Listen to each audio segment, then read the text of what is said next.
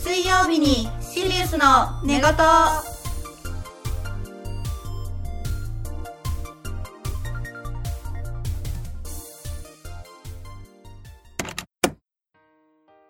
ヘアアイロンがとっても苦手なエイマです ヘアアイロンかなるほど暑いんだよやけどするんだよ、髪短いとねうんジュッてなるよねすごおいでこんとことかね今あのエイマエイマさん髪の毛短いんでそうだショートヘアちょっとそうあの外羽にしようとしたんですけどね、うんうんめちゃくちゃ暑くてね、うんやけどし毎回あちあちってなりながらやってるし 今日は天気が悪いからうんせっかくやってきたけどうんもキューンってなってます、本当にはいはい、えー絶賛ダイエット中のスーですイエスイエス今日は食べたけどご飯ラーメン食べたもんラーメねン食べちゃったよたまにはいいよそうだねたまにはねうんずっと、あのキャベツしか食べキャベツとたまゆで卵しか食べてないから、うんあとフルーツグラノーラとたおまに腹は空いねちゃうよいやでも結構意外にも持つあよ本当？うんいけるあ納豆とかいいんじゃない納豆かキャベツに合うかなもうしなんでご飯の代わりにもキャベツを食べてるかうんら、あーそっかそうレパートリーレパートリーが少なくなっちゃうよそうねなんです毎回キャベツの千切りにマヨネーズピャーってかけて食べてパクパクパクって大変やで大変やねうん6月になりましたね、 1年のあっという間の半分そう半まあ分だ令よ和に令和になってまだ2か1ヶ月い一ヶ月ですけど二目になるうん、私たちがねラジオ始めたのが多分7月かな、うんなので来月がね1年目になるのでスース1周年だねねなるからうんもう早いなと、そうあっという間を感じます、うんはいで今回のテーマははいところで、ところでところでところでところではい、はい、私たちがリスナーさんリスナーさんいるかちょっとどうか疑問ですけど、聞いてくれてる人におすすめしたいものっていうそうテーマトークになっておりますなんかね、でもね、やってるうちに、あ考えてるうちに、これおすすめしたいんじゃなくて、もう話したいだけなんじゃないかなって自思う。分自分の今ハマっているものを話すみたいな話すそうそうそうそう そう。まあまあ、そんな感じになるかもしれないけど、とりあえず、あの、はいいろいろはおいすすめしたいものを考えてきたからね。はい私たち考えました一生懸命ね考はい、えました。 Yes どうするじゃあ、スーさんからいくあじゃあススーさんからいきますねあ交代交代でいくか。あそうしましょうかじゃあ,、私がまずおすすめしたいものは私、まあ、梅酒がすごく好きなので、うん。梅酒2個おすすめ品を持ってまいりました、えっと、まず1個目の梅酒のおすすめが、えっと、紀州梅酒うん。紅南光っていうもので、えっと、和歌山県で売ってるものなんですけど第1回大阪天満天神梅酒大会グランプリ受賞していますなんでちょっと最近有名になったやつなんかな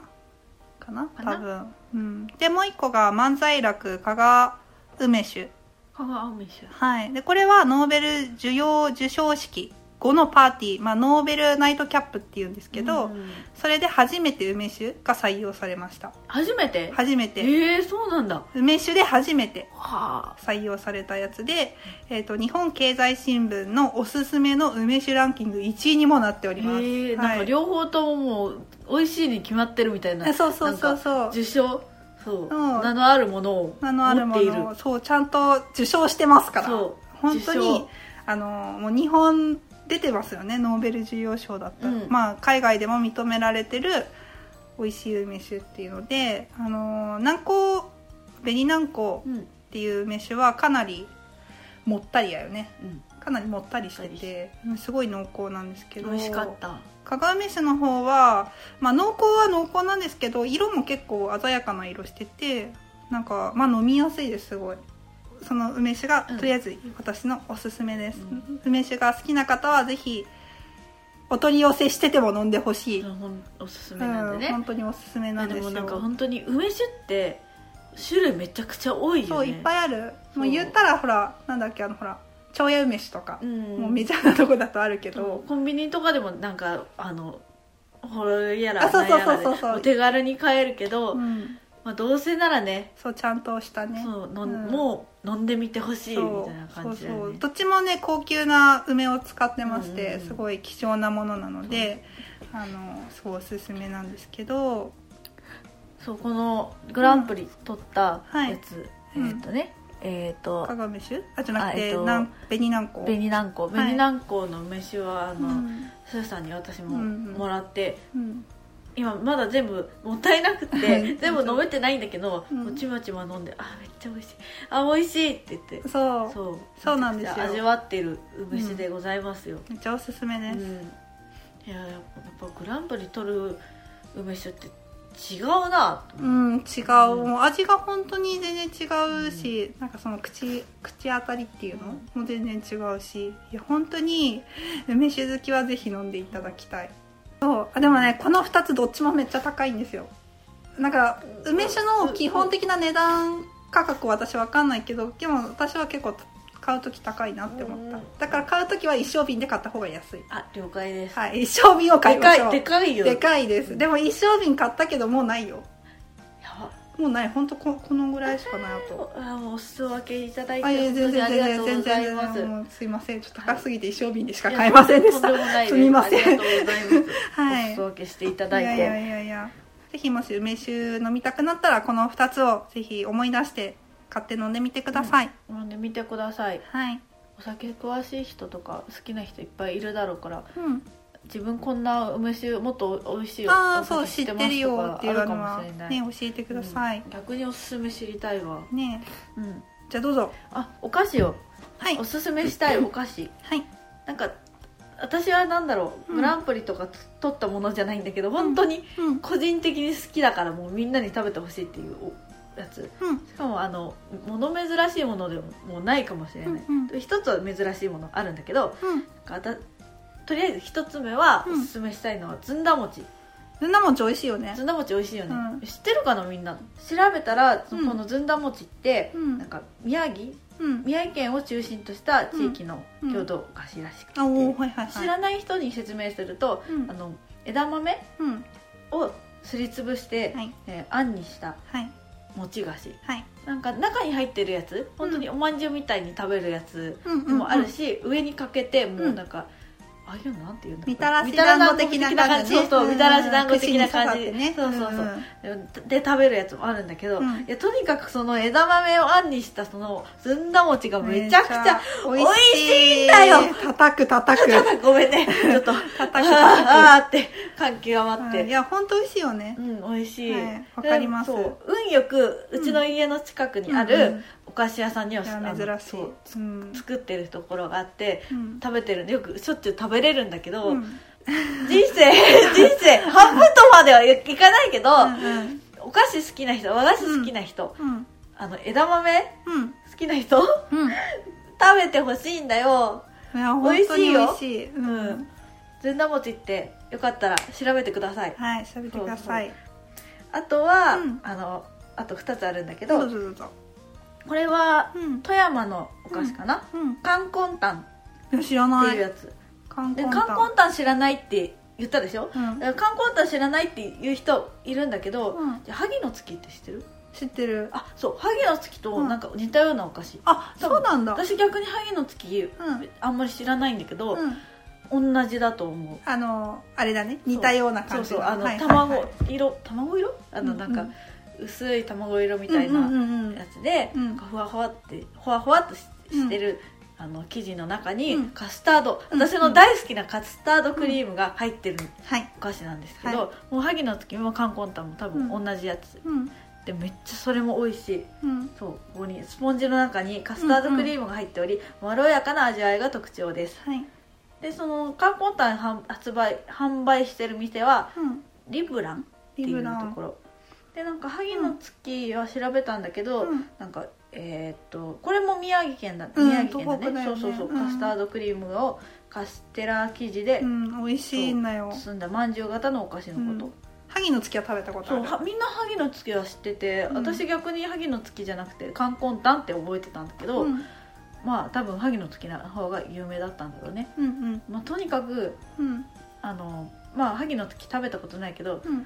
多分あの似たようなものだと思うけど、まあ、うんたいつか食べ比べしてみたいなと思うけそうどだねとにかくそのうん冠婚ンうん美味しいおすすめおすすめおー食べてみます、うん、なんか私が、まあ、今のところ2つしか紹介してないんだけど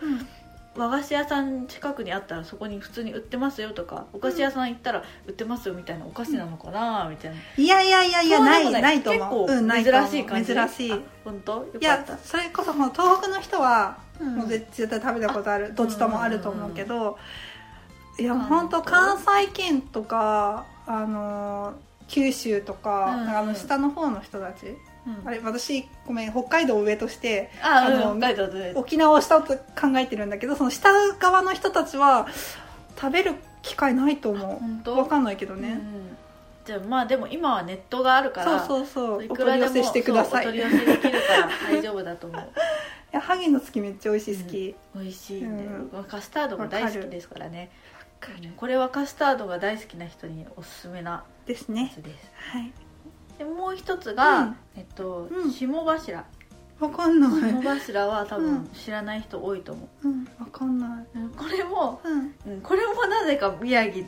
宮城だな、うんうんちょうど宮城のうんなんかあのお菓子、宮城県好きだうな。んすごいね好きだね、宮城のおお菓子ばっかり紹介してるよ、うん牛タンも美味しいからね、美宮味しい城か県はらねね。食べ物最高だよやっぱり 本当に。一回だけおお茶うんお茶のケーキあはいはいはいではい出たことがあって、うん、どんな感じのものなのえっ。とねうん。あー水飴水飴。水飴をうん。薄うく、んまあ、説明難しいな薄く伸ばして、はい。なんか糸で巻きあの棒に巻きくくるくるって巻きつけて、うん四角形のちっちゃいお菓子にしたようなでなんか細くうん。うん。きめ細かくできた細い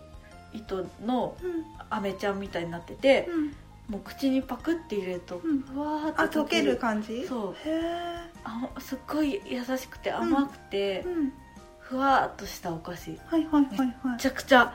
めっちゃくちゃ美味しいい。知らない。そうそれは食べたことない。もう心がほわっとなるへえ、すごい。何こ食れべてみたい。そうう何こんなお菓子あるのって思う繊細で壊れやすいから、ん。こう缶詰に入ったんだけど、うんその缶詰の中にうん。はいはいはい。落あこう落眼粉でうん。バーって入っててその中に、あ、入ってるんだ。入ってるのえー、可愛いね。なんかあの宝探しみたいそなうそうそうそう。あの、お、お祭りじゃない。あの運動会でし運ょ動会。わかるそうわかる運動会で、アアメメちちゃゃんん探探しし。だうんうんそう、あんな感じに、あーいいね面隠さ白れいてるねそう、取り出しうんへて、パクって食べるみたいな。え面白いそうすっごい、ちょっと後で調うんべよう調べてみて、うんすっごい。美味しいあでもね今は、あの売られてない、えっと、10月からうん4月までの冬季限定なんです、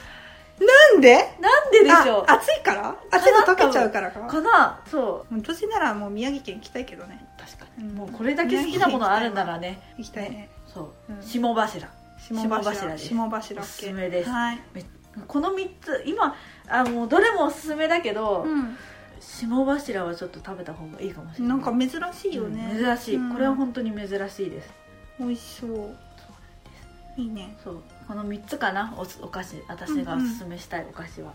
じゃあちょっとその流れで私も食べ物ありましてうんお菓子ではないんですけど2つうんあって一つは ちょっと近い東北のものでなんだ山形県のうんす須谷吉祥さんっ素焼き塩さていうところが作ってるやつなんですけど南蛮納豆ん南蛮納豆あ、はい聞いたことあるぞ、南蛮納豆めちゃくちゃ美味しいんですようんあの山形県行った時に食べたんですけどうーんまあ美味しいひき割り納豆に、うんあの辛いやつなんだろうあれ唐辛子なんかな唐辛子なんか唐辛子かななんか赤色の粉みたいなの入ってるの、うんうんうん辛いんだけどピリ辛の、えー、とひき割り納豆めっちゃ美味しいんですよめっちゃご飯に合うし、えー、なんかそのお腹空いてきちゃうさっきラーメン食べたから わねかやるばんいだけねど、本当これは納豆好きな人だったら私はかなりおすすめ するあの辛いものも好きだったらかなりおすすめなんですけどめちゃくちゃ美味しい、うん、辛いもの好きになったのこれがきっかけかもあ本当に、うん、相当だねうん、めっちゃ美味しいんですよ高いけどちょっとちょっと後でまた検索私うもん検索作しっててみみてよくう、ださい南蛮納豆とっても美味しいです、はい、であともう一個がカレーうどんなんですけどうん愛知県にあるシャチーチシャチイチうんあー私愛知県住んでたことあったけどし知らないなシャチイチ、はい有名えー、っとあのまあうどん有名じゃないですかあうん有煮名込みうどんね、煮込みうどんめちゃくちゃ好きうんで、うんうん美あ味しのいよね煮込みうどんの派生でできたのがシャチイチなんらしいんですよカレーうどんーなんか、まあ、ちょっと最近ってよく45年前かなくらいからちょっと有名になったのかな、なんかすごい美味しいから食べに行こうって言って食べに行ったんだけどめっちゃ美味しくっていや本当あのわかるでしょあの名古屋のそうそうあのあのなんていうのめっちゃ硬いうど硬いのんそうあれがカレーうどんになってるバージョン、へーあ美っ味しちそうあっちのやつね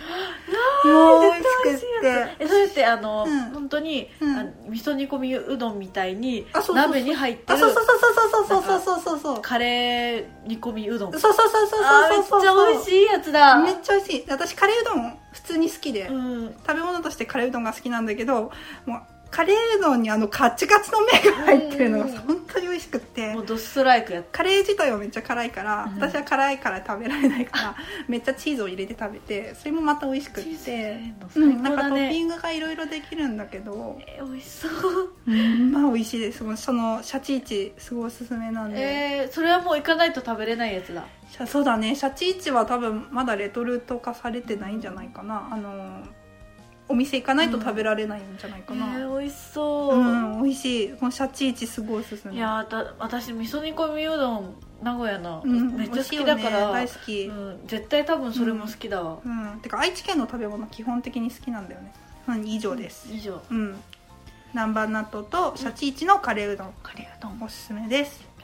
両方とも美味しそうなんだけど本当に食べたいうんぜひ食べてほしいうんで食べ物の感じはこれで終わりかな、うん終わりですあの本はもううん私、あのしなんだろうあのだ出したら多くなっちゃうからもう、うんちょ心に残ってるうんうんやつ作品を作品はいでなんかうんそうだな多分もう本当にみんな知ってるようなうん本うんあの伊坂こ私しょっちゅう言ってるかもしれないんだけど、うん伊坂幸太郎うんのが書いてる「死神の制度」っていううんうんあの本があるんだけどね、うん本読めない人は、うんあの映画も出て出てるから気軽にそれ見ればいいんだけど、うん泣けるね、ああ、ん泣ける話なんだね。うん、死神が出てきて、うん。その確か死に行く人うんのところに、死神だからね、うん行くんだけどその人物人物のお話がうん一個ずつ、ね、泣けてでトータルでも見てもうん。あージーンってくる感じのうん。そう話そのその続編もあるんだけどちょっとまだ続編は見れてないんだけど、うん。私ほ本本のことを説明するのすごく苦手なんだけど、うん。まあとにかくそれは伊坂幸太郎の作品、うんもうほその死神の制度っていうより伊坂幸太郎をおすすめしたいぐらいあ、はいはい、そうそう作者さんを。作者さんをおすすめしたいぐらいその人の本がむちゃくちゃ大好き、うん。なおのお、読んでみよもうう。そう、うんなんかいあのその死神の生徒だけじゃなくて「ジューロック・ピエロ」とか、ゴールデン・スランバー」とかはいはいはいはいはいはい。なんか聞いたことあるぞ。ううん。うんんうん。あなんかとりあえずもう映画も出てるやつがあるし、うん。あのもう本が本読む暇ないっていう人なら、うんもう映画見てくれてもまた、うん、映画見てくれてもいいし、もうとにかくどれもすっごい、あの私めっちゃ今日うん。この言葉使うんだけど、起承転結がうん。私の中ですごくマッチしてるああ、作綺品麗になってるんだ綺ね。麗にそう、はいはいはい綺麗。に始まって綺麗に終わるすごいすっきりする、うん。心に残る作品ばっかりいいんです、素晴らしい。うん、死神の制度もいいんだけど、重力重力ピエロうん。重力ピエロ。そう重力ピエロを、うん。うんスーさんにおすすめしたいのは重力ピエロかな泣ける、図書館に行ってきまうす。んおすすめする本本のことを関してはちょっとネタバレしそうになるのであオッちケーょオっッケーオとッケー説明が下手になるんだけど、うんうんこんな感じですはい。えっ、と私の本のおすすめは、まず一つ目がゆいかわけいさんっていう人が書いてる「えめまい」っていうタイトルです。知ってるなんか、うん読んだことないと思うけどううんん、面白いんですよすごい。ゆいかわけいさんの短編小説全部短編が6作品かな作品ぐらい入ってるかな確か5作品だったかな、まあ、全部読み切りですごい短いページで読めちゃうからスラスラって読めるし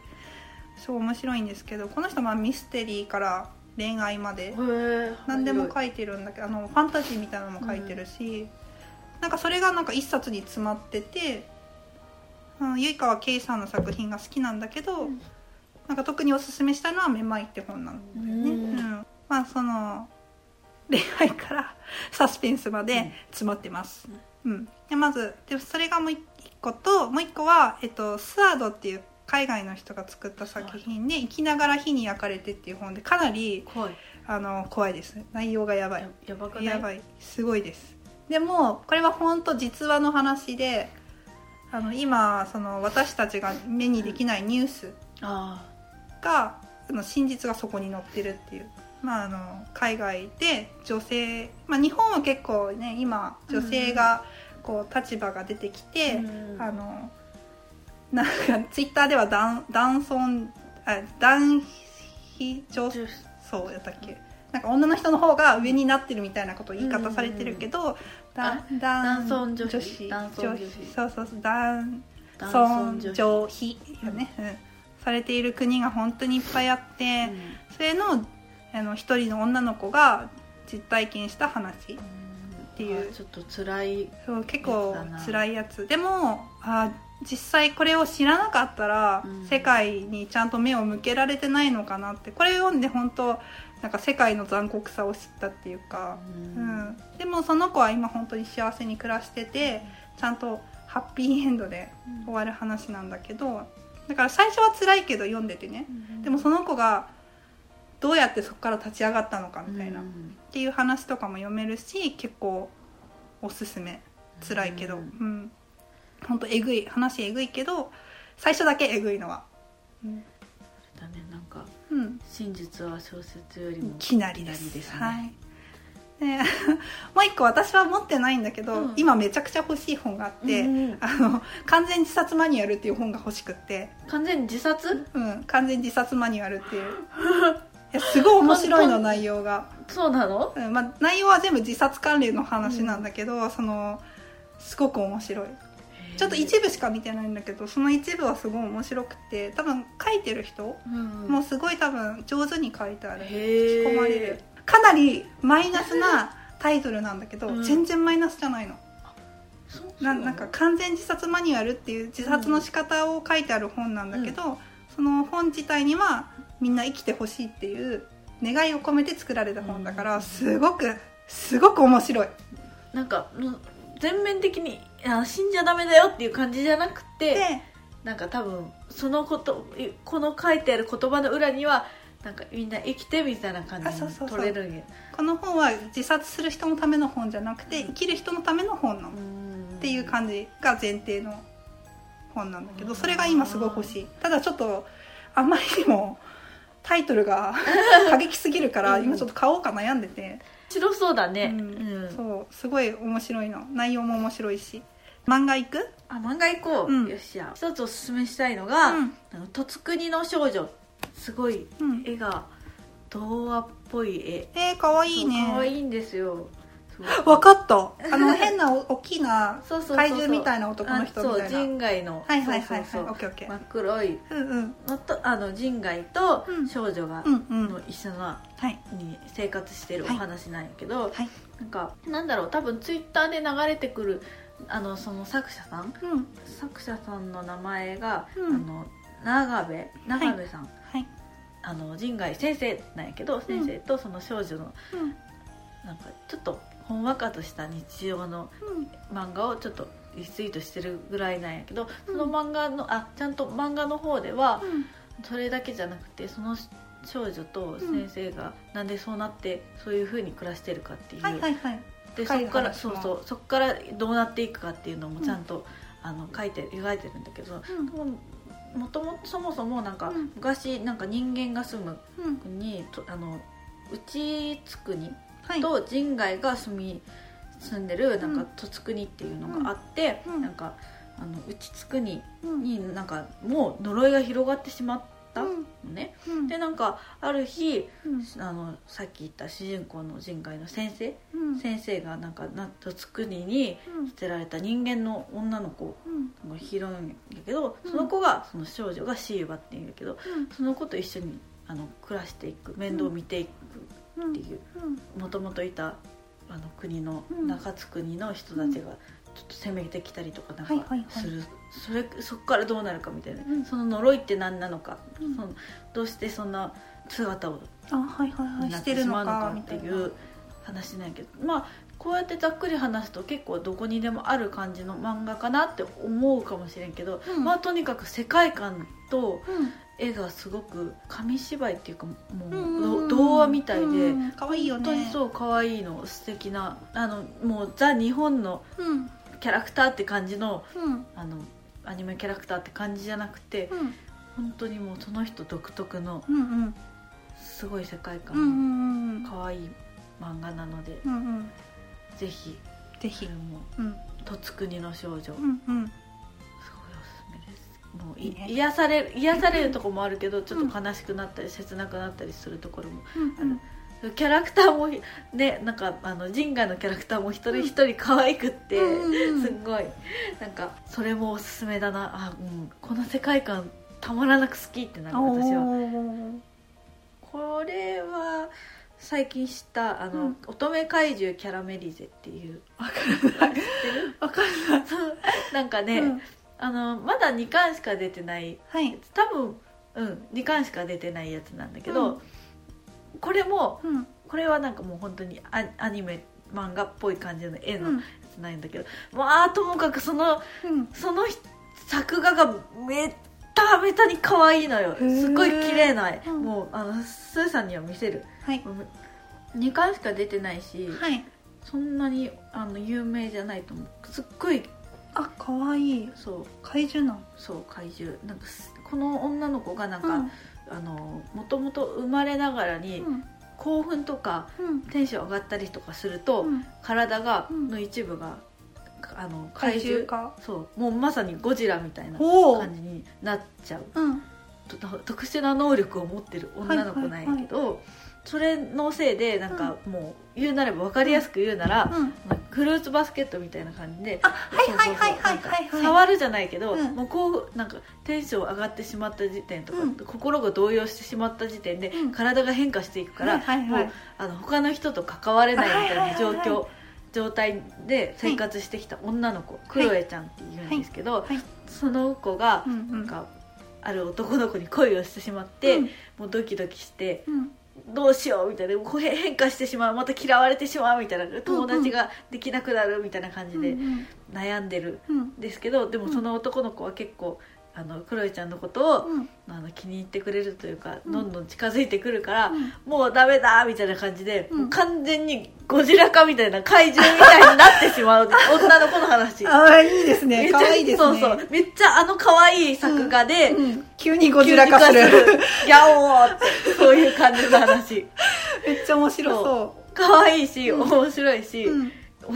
で今ゴジラなんだろうなんかうん怪獣ブームみたいなちょっとはいはいプチ怪獣ブームみたいな、うんうん起きてるから新ゴジラからうんすごいなんか出たのがいつだったかなまあに本当に新ゴジラが流行ったぐらいからやってる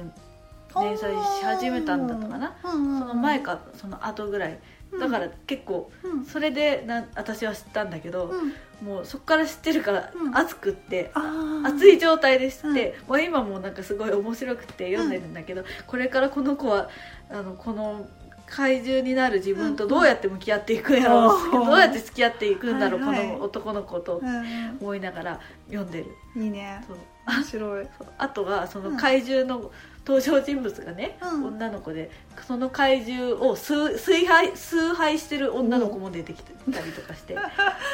めちゃくちゃやないかいめちゃくちゃめちゃくちゃですそうまだまだ2巻しか出てないけど、うん面白いので、それ えもおーすすすめごいうんいいねうん知らなかったうあとはもう一つは、うんあの軽くさらっとおすすめするのがんあのこれ読んでる人多いかもしれないけど「うん風来姉妹」っわかんないていううんこれはあのざっくりもう検検索したやつを読んでいくけど、い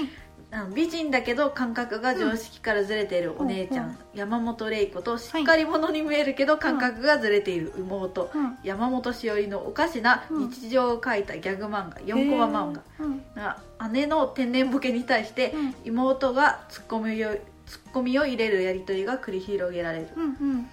その妹も姉に似て天然ボケの気があり周囲のは、えー、と波波紋をもたらす、なんかまあ妹ちゃんもうん突っ込むんだけどその突っ込みがずれてたりとあかする、はいはいはいなんかギャグ漫画ですうんうんでまあなんか少女系少女漫画風の絵柄なんやけどね、うんなんかあの淡々と描かれる2人のなんかコントみたいなのが描かれる、でもそれがすごく面白い、ああいいねまあそんな軽くおすすめしたけどいそのし可愛い姉妹のうん4コマ漫画もそれも風来姉妹も風来姉妹そうおすすめはいなるほどスーさんのおすすめは2つしかないんですけど、うんいやちょっとどねうぞえっとまあ1つは今アニメ化されてますけど「フルーツバスケット」うんうん高谷夏樹先生の、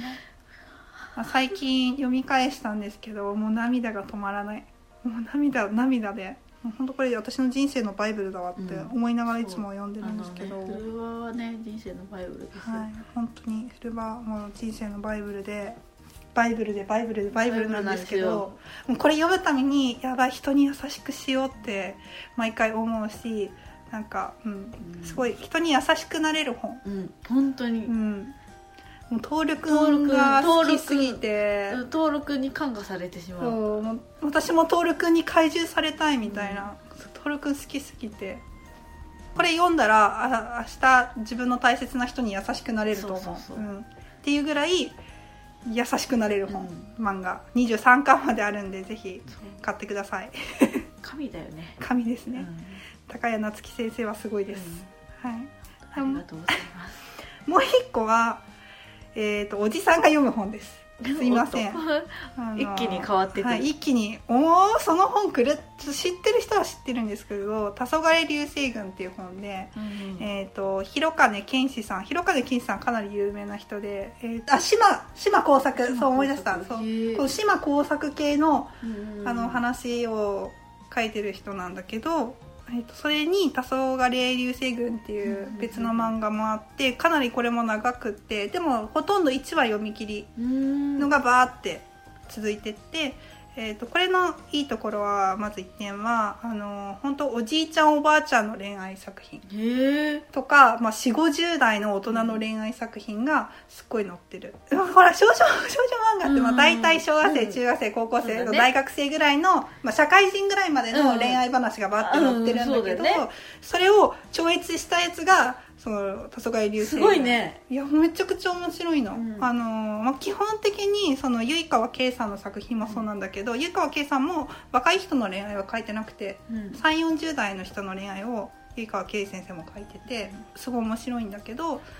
なんだろうね、そのなんか誰も書いてないようなところをあそうそうそうね攻めてて本当にかなり大人の恋愛でこれもあの最近流行ってるあの BLGT だっけなんだっけあの LGBT 性同一性あー障害の話もだいぶ前の作品なんだけど載ってるうのんそのゲイの話とかレズの話とかもこの人は書いててうんすごく面白いです「黄昏流星群」1話読み切りでどこの巻から読んでも読みやすいしわかるし私はおすすめです、なんか普段描かれるところのない視点のうん恋愛そう,、漫画なんだねそうおじいちゃんとおばあちゃんの恋愛とか、おじいちゃんと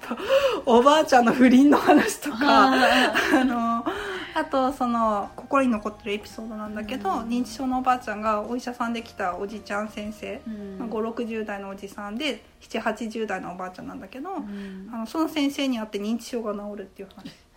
でもその認知症が治ってしまったせいでその先生と自分の声は実らないんだって分かっちゃって死んじゃうは話なんだけどなんだその結構切ないんだよね切ないうんの、本当に最後に